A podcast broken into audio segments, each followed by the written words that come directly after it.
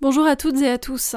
Je suis Louise Brouez, ingénieure agronome spécialisée en nutrition, et vous écoutez Révolutions alimentaires, un podcast produit par Darwin Nutrition.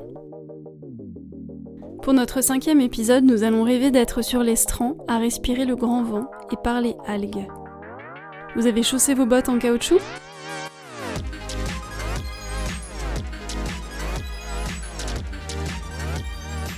Certains font un peu la moue lorsque nous abordons le sujet. Et pourtant les algues sont de véritables trésors nutritionnels, parfaites dans le cas d'un régime végétarien équilibré, et bien cuisinées, elles sont tout simplement exquises. Longtemps mésestimées en France, elles sont devenues très à la mode. Souvent considérées comme de super aliments, apportant au plat une subtile et originale touche iodée, les algues se répandent même depuis quelque temps dans les assiettes des grands chefs. Dulce, nori, kombu royal, wakame, alaria. On pourrait même en faire des poèmes, vous ne trouvez pas? Selon la FAO, la production mondiale est passée de 2 millions de tonnes en 1970 à plus de 25 millions en 2013. 90% provient de l'algoculture, le solde étant composé d'espèces sauvages. 60% sont utilisés dans la pharmacopée, la cosmétologie et les engrais. Mais 40% se retrouvent dans nos assiettes sous une forme ou une autre, fraîches en condiments, séchées, congelées, incorporées dans des préparations culinaires. Les Français qui en cultivent et en récoltent 80 000 tonnes le long des 2700 km de côte bretonne n'en consomment pourtant que 1500 tonnes par an contre 2 millions pour les Japonais. Nous avons donc de sérieux progrès à faire.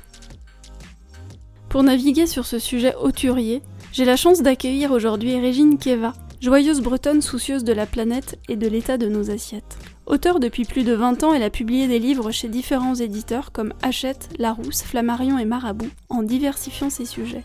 Après une collection pédagogique, elle s'est tournée vers la vulgarisation scientifique puis vers les livres pratiques. C'est au cours d'une sortie algues en Bretagne qu'elle a découvert ces végétaux marins pour lesquels désormais elle se passionne. Elle anime des conférences, des formations, des sorties algues et des ateliers cuisine aux algues, destinés au grand public. Elle a écrit plusieurs livres sur les algues, dont Le super pouvoir des algues chez Larousse et Algues gourmandes, coécrit avec la chef Catherine Lejoncourt aux éditions Flammarion. Bonjour Régine, ravie de vous avoir avec nous aujourd'hui. Comment vous êtes-vous intéressée aux algues Dites-nous? Euh, bonjour Louise, bonjour tout le monde. Euh, les algues, en fait, euh, je suis arrivée un peu, enfin par hasard. J'ai fait une sortie algues avec une association il y a maintenant 12 ou 13 ans, peut-être même 14 ans. Et c'est une association qui était là aussi pour présenter les richesses du Trégor et de la Bretagne, qui est l'endroit où j'habite. Et en fait, quand j'ai fait cette sortie algue, je me suis dit, mais c'est quoi ce truc euh, On marche sur des aliments, on, dénigre le bord de mer, alors qu'en fait, tout ça, c'est bon pour la santé. On peut en faire des médicaments, on peut en faire du bioplastique, on peut en faire euh, de la vaccination pour les plantes, on peut en faire plein de choses et on ne le sait pas. Donc, euh, tout a commencé ce jour-là, le jour où j'ai fait une sortie algue et un atelier cuisine. Quels sont les différents types d'algues et lesquels pouvons-nous consommer? Alors au cours de cette sortie algue, euh, juste après, en fait, je me suis mise à écrire des livres parce que j'ai voulu transmettre mon savoir et c'est à partir de ce moment-là que j'ai appris les différentes sortes d'algues. Il y a donc des algues rouges, des algues vertes, des algues brunes. Euh, on a sur l'estran en Bretagne, en Bretagne Nord plus précisément, entre 700 et 800 variétés d'algues. Elles sont toutes comestibles. Il y a zéro algue toxique, hein, ça n'existe pas les algues toxiques. Et, donc, on peut consommer toutes les algues, pourvu qu'elles soient accrochées sur le rocher et cueillies dans un endroit où l'eau est propre. Euh, tout ça pour dire qu'on pourrait tout manger s'il fallait. Après, il y a des algues moins bonnes que d'autres. Mais dans le commerce, vous n'en trouverez que 10. Et voilà, quand je dis 10, c'est plutôt 7 ou 8. Hein. Donc vous voyez, on, on part d'un nombre euh, énorme qui est 700-800 et on arrive, on chute seulement à 7 algues à peu près. Euh, qui sont vendus dans le commerce. Donc vous imaginez toute l'ampleur de la découverte possible qui reste encore à faire. Toutes les algues sont comestibles donc. Et quelle est votre, votre algue préférée à vous personnellement? Alors, euh, moi, il y a une algue d'un point de vue esthétique que je trouve très très belle, c'est Alaria esculenta. Elle ressemble à une grande plume. Elle est très difficile à trouver, on la trouve rarement sur les strands, c'est peut-être aussi pour ça que je l'aime bien, c'est qu'elle est rare. Elle a un goût euh, un petit peu sucré, mais pas trop. sinon, évidemment, le wakame a un goût absolument délicieux. Et pour ceux qui ont l'habitude de bien connaître les, les algues, la dulce est vraiment très très bonne. Voilà. Maintenant, euh, quand je vais sur l'Estrance, c'est-à-dire sur cette zone de balancement des marées, il y a une petite fougère que tout le monde aime, qui est délicieuse, on l'appelle le poivre de mer. Celle-là aussi est délicieuse, mais voilà, je pourrais, je pourrais encore vous en citer encore cinq que j'adore, mais je vais me calmer. Ça donne envie de les goûter. Et alors, pour en venir au, l'aspect santé, quels sont les bienfaits de ces algues? Je sais qu'ils sont nombreux, mais est-ce que vous arriverez à nous les résumer? Alors les bienfaits des algues, ça dépend en fait de leur couleur. On va avoir les algues vertes par exemple, alors je répète, elles sont comestibles, hein. Euh, on parle beaucoup des algues vertes en Bretagne, on parle des échouages et les échouages, c'est parce que les algues ont des des molécules sulfatées et que ces sulfates euh, rentrent en décomposition et produisent un gaz, hein, comme si on laissait du chou pourrir. Hein. Mais sinon, les algues vertes sont vraiment très bonnes pour la santé. Les algues vertes vont nous apporter du magnésium, du fer, du calcium, de la vitamine B12 et des protéines. Ensuite, on a des algues rouges comme la dulce, la nori, qui sont très euh, concentrées en protéines. On va avoir des protéines végétales, à peu près 40 à 45 sur matière sèche, donc c'est beaucoup. On va avoir euh, euh, des vitamines B aussi, le groupe B. Euh, on va avoir du, manganèse, du potassium sur les, algues rouges. On les consomme bon, surtout pour les protéines. Hein. Et puis les algues brunes, elles, comme les laminaires, ce qu'on appelle le kombu, les haricots de mer, elles vont nous apporter beaucoup de fibres euh, et évidemment, elles sont très chargées en iode, peut-être un peu trop, donc il faut les manger avec parcimonie, voilà, euh, puisque elles, euh, elles peuvent nous apporter une surcharge d'iode, donc on va en manger peu, et puis on va les manger surtout pas crues, mais euh, cuites, blanchies par exemple, séchées. Enfin voilà, il y a des techniques pour que l'iode s'évapore. Vous parliez de la la richesse en en protéines de de certaines algues, de la plupart des algues. Hem, justement d'un point de vue plus global, heu, en quoi est-ce que les algues, elles participent à la transition alimentaire? Alors les Elles nous aident à végétaliser notre assiette. ah oui, mais complètement, les algues, pratiquement c'est zéro défaut les algues. C'est-à-dire que d'un point de vue de la alors il y a des algues qu'on cueille sur l'estran, il y a des cueilleurs d'algues professionnels, dont c'est le métier donc, qui vont aller chercher des algues, heu heu et puis, heu, les revendre à des gens qui les transforment ou qui les font sécher. Mais il y a aussi des cultivateurs d'algues, hein, des algoculteurs et là, par rapport à la transition, heu alimentaire, c'est extrêmement intéressant parce que les algues, c'est des puits de carbone. C'est-à-dire que quand on cultive des algues, c'est zéro eau douce, sans doute, hein, c'est zéro intrant, on a elles poussent toutes seules, elles vont favoriser une biodiversité puisque les poissons y viennent, heu, elles vont fabriquer, elles, de l'oxygène, donc vous voyez, on est dans quelque chose d'extrêmement vertueux et maintenant, effectivement, quand on parle des algues qu'on va manger donc dans notre assiette, on va avoir des protéines végétales de bonne qualité et évidemment sans aucune incidence sur le climat. Donc vous voyez qu'on a beaucoup de choses intéressantes à découvrir avec les algues. D'autant plus qu'elles vont renforcer nos défenses immunitaires, puisqu'il y a du magnésium, il y a des polysaccharides sulfatés, c'est-à-dire des sucres composés avec des sulfates, et ça, ça renforce aussi les défenses immunitaires. Donc on a un aliment qui est très bon pour la santé, est, très bon pour la consommation. Après, il y a des techniques pour apprendre à le cuisiner. J'ai souvent des gens qui me disent ah, j'ai un paquet d'algues, mon fils me l'a offert il y a 15 ans, je ne sais pas quoi en faire. Voilà. Donc il faut plutôt apprendre à cuisiner les algues, euh, les découvrir, mais surtout apprendre à les cuisiner. Et vous en consommez tous les jours, vous? Pratiquement, oui. Oui, oui, pratiquement. En fait, il faut, faut en consommer euh, disons quelques grammes par jour ou bien quelques grammes par semaine, ça suffit largement. Est-ce qu'on peut s'en servir dans les cosmétiques, quand on fait des cosmétiques maison, par exemple? Oui, alors quand on fait des cosmétiques maison, les algues ont beaucoup d'intérêt, elles ont des protéines, donc les protéines, c'est très bon pour la peau puisque ça apporte de l'élasticité de la peau. Les algues brunes vont apporter des sucres composés qui vont aussi humecter, euh, humecter la peau et puis permettre de, d'enrichir. Hein, les algues rouges vont apporter des protéines, je l'ai dit tout à l'heure, et les algues vertes sont intéressantes parce qu'elles ont des sucres rares comme du rhamnose. Vous voyez alors, on va les utiliser, mais il faut les utiliser. Franchement, ma recommandation dans ces cas-là, il faut acheter des algues en poudre. Il y a des gens qui font des, qui sont spécialisés là-dedans, qui font des poudres, euh, qui font des poudres euh, d'algues. Euh, les algues sont micronisées, donc on a quelque chose d'intéressant au niveau, au niveau utilisation, parce qu'on va mettre un tout petit peu de, poudre dans une crème de jour, par exemple, ou dans un gel, et ça va nous apporter beaucoup. À vous écouter, on a l'impression que c'est quand même une panacée. Euh, pourquoi, si elles sont si riches, euh, elles sont aussi si absentes de notre culture culinaire? Est-ce que, euh, vous savez si nos ancêtres en consommaient? Ou est-ce que vous savez si d'autres civilisations en consomment plus? Oui, bien sûr, nos ancêtres euh, en consommaient, mais pas nos ancêtres européens. Euh, la, première utilisation et découverte d'utilisation des algues en cuisine, c'est il y a 14 000 ans, c'est en Chili, au Chili. Hein. Ensuite, on sait qu'il y a 10 000 ans, euh, le wakame était consommé en Asie. on, a, on, a une historique de la consommation des algues en Égypte aussi.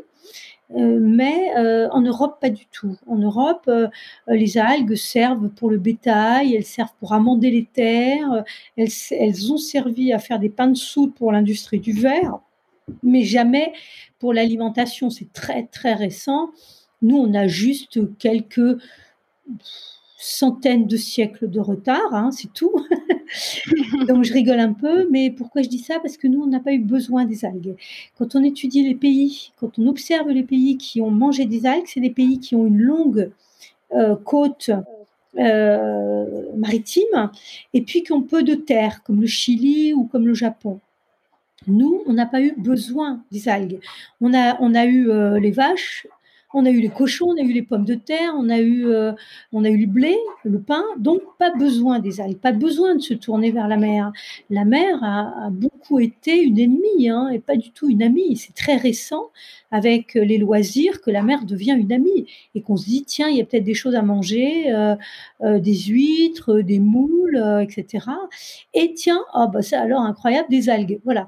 Donc on est dans une découverte de l'alimentation venant de la mer qui est une découverte extrêmement récente pour nous, euh, contrairement à, aux Coréens, aux Chinois, aux, Japonais et aux Chiliens qui, eux, consomment euh, les algues depuis plusieurs, euh, plusieurs siècles. Hein. On est sur 140 siècles, hein. donc c'est énorme. On a un petit peu de, petit peu de choses à rattraper de ce côté-là. Et au niveau de la pollution, on parle beaucoup de pollution de la mer. Est-ce que les algues en pâtissent ou est-ce qu'elles ont, oui. alors c'est le point faible. Elles ont développé c'est le point faible, d'accord. C'est le point faible, c'est-à-dire que les algues fixent les métaux lourds.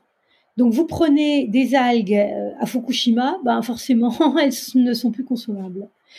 Elles ne sont plus consommables, mais elles peuvent servir à assainir l'eau. Mais dans ce cas-là, il ne faut plus les manger, quoi, puisqu'elles elles captent les métaux lourds. Alors ceci veut dire que quand on va cueillir soi-même les algues, il faut qu'on soit sûr de la qualité de l'eau, que ce soit en Bretagne ou ailleurs. Il faut qu'on soit sûr que l'eau n'est pas n'est pas de métaux lourds. Et en ce moment, il y a une petite suspicion de métaux lourds dans, dans l'eau française, hein, que ce soit euh, en Bretagne ou sur la zone atlantique. Je pense que c'est un point d'investigation qu'il va falloir mener dans les années qui viennent pour vérifier la qualité des eaux. Cela dit, en pleine mer, euh, on a beaucoup plus de qualité euh, que de risques. le risque, il est au bord de l'eau. Hein. Il y a eu, il y a, il y a deux ans à peu près, trois ans, un, un risque de tritium qui était dans l'eau, qui est un métal. Euh, il y a aussi des, risques nucléaires, hein, tout le monde le sait, c'est reste un sujet tabou, mais il ne faut pas avoir peur de le dire puisque ça, ça peut nous impacter. Donc, euh, on va protéger le consommateur en disant attention, si vous achetez des algues, demandez l'analyse des métaux lourds et euh, si vous-même vous allez en cueillir, eh bien, vérifiez la, la qualité des eaux. Voilà. Lorsque nous avons préparé cet échange, toutes les 2, vous avez beaucoup insisté justement sur le verbe cueillir et non pas ramasser, vous m'avez corrigée. Est-ce que vous pouvez nous expliquer justement pourquoi les cueillir? Où est-ce qu'on les cueille? Et peut-être plus largement pour ceux qui n'ont pas la chance de vivre au bord de la mer et a fortiori en Bretagne, où est-ce qu'on peut les trouver? Dans quel magasin? Alors pour ceux et celles qui peuvent aller en bord de mer cueillir les algues, heu, on va donc vérifier la qualité des eaux, je viens d'en parler. Et puis, puis il faut effectivement que l'algue soit vivante, c'est-à-dire fixée à un rocher ou fixée à une algue, elle-même fixée au rocher, puisqu'il y a des algues qui poussent sur d'autres algues, elles sont épiphytes, hein. Donc on est, heu, on est sur le verbe cueillir pour cette raison-là. Quand on utilise le verbe ramasser, eh bien, on a une sensation, le verbe induit la sensation que l'algue est flottante. Je parlais tout à l'heure des marées vertes, mais il existe aussi des marées brunes et des marées rouges, puisque les algues peuvent se décomposer, peuvent être arrachées par les tempêtes et peuvent à ce moment-là échouer, heu, sur les plages et dans ce cas-là, évidemment, ces algues-là, on n'y touche pas puisqu'on ne sait pas où elles sont allées. Elles peuvent être chargées en métaux lourds, elles peuvent être chargées en quoi que ce soit. Donc on peut les utiliser, par exemple, au jardin, heu, mais on ne va surtout pas les manger. Voilà pourquoi j'insiste sur le verbe cueillir. La 2e raison aussi, c'est qu'on n'arrache pas les algues. On va être comme avec les plantes, on va prendre des ciseaux et on va les couper en laissant le stipe, c'est-à-dire la petite attache, heu, disponible sur le rocher de manière à ce que l'al l'algue puisse de nouveau pousser pour les algues qui repoussent. Voilà. Très bien et où est-ce qu'on les trouve dans quel magasin? Alors oui, pour ceux qui n'ont pas cette chance-là, eh bien, on va aller dans des magasins type, heu, Naturalia, Biocoop, les magasins qui vendent des produits naturels et puis des magasins, heu heu, des poissonneries et puis les grandes surfaces aussi vendent des algues séchées, et des algues, parfois conservées au sel, donc il faut vraiment apprendre à les dessaler pour pouvoir les consommer après. Voilà, donc heu, elles sont vendues, c'est une très, très bonne solution d'acheter les algues, ça évite de les de les rincer, de les nettoyer, de les faire sécher soi-même et cetera. Est-ce qu'il y a des contre-indications à la consommation d'algues? Oui, j'en parlais tout à l'heure, la contre-indication, c'est la surcharge en iode, hein. Pour des gens qui sont en hyperthyroïdie et bien, vraiment, ils n'ont droit ni aux poissons, ni aux fruits de mer, ni aux algues, hein. On on est dans dans quelque chose d'assez chargé en iode, donc heu, donc on ne consomme pas d'algues. Très bien, vous nous avez mis, heu, l'eau à la bouche, heu, à travers toutes ces questions. Comment les cuisiner? Vous vous en avez un petit peu parlé, mais comment on peut, commencer pas à pas à les insérer peut-être dans des, recettes de tous les jours? Et dernière question ensuite, est-ce que vous auriez 1 ou 2 justement idées de recettes, pour, pour nos auditeurs? Oh bah, je vais faire du du du tout en un. Je vais vous dire à la fois comment les les cuisiner et puis, heu, donner quelques petites recettes. Alors le mieux vraiment pour démarrer, c'est d'acheter, heu heu, un un mélange qui existe pratiquement dans tous les magasins de produits bio, qui s'appelle le mélange des 3 algues. Alors il porte des noms différents selon les producteurs. On va avoir 2 algues rouges, donc de la dulse et de la nori, plus l'algue verte, notre chère algue verte et on va avoir des petits flocons, donc la taille dépend, heu, de la façon dont on a découpé ces algues-là. Elles peuvent être en forme d'épices, donc très fines, elles peuvent être en flocons petits, mo moyens disons et puis en flocons plus gros. Donc moi, je conseille toujours la taille intermédiaire, heu, les flocons moyens et donc vous commencez par acheter ce paquet-là.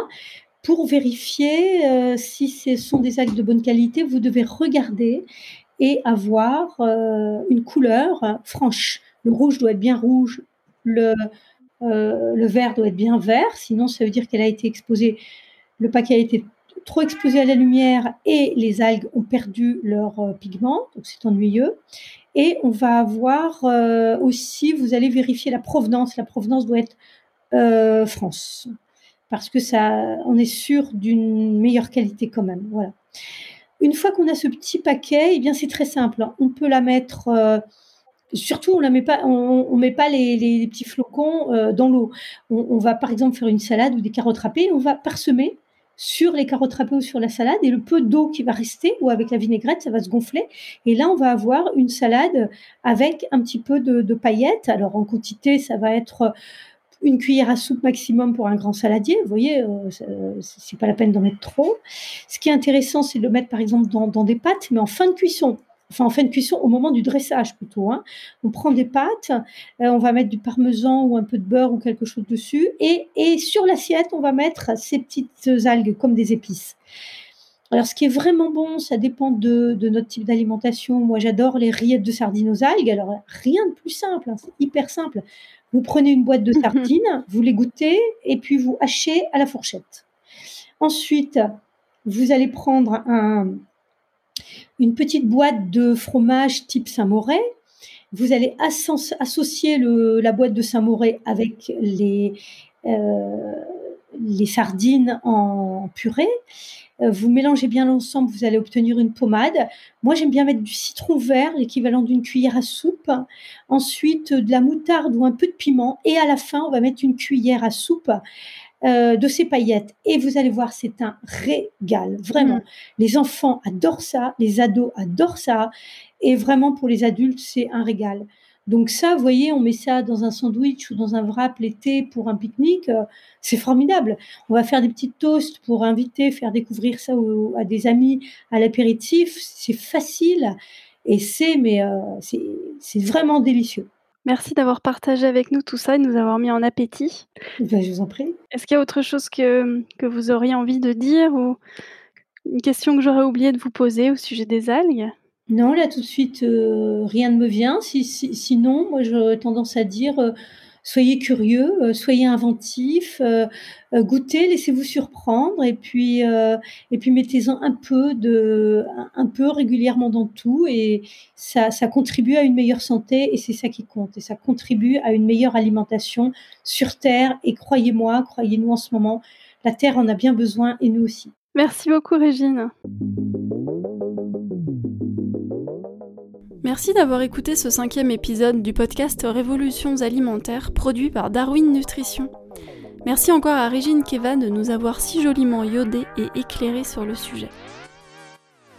Si vous avez aimé cet épisode, pensez à vous abonner sur votre plateforme de podcast préférée et à nous laisser un avis sur Apple Podcast.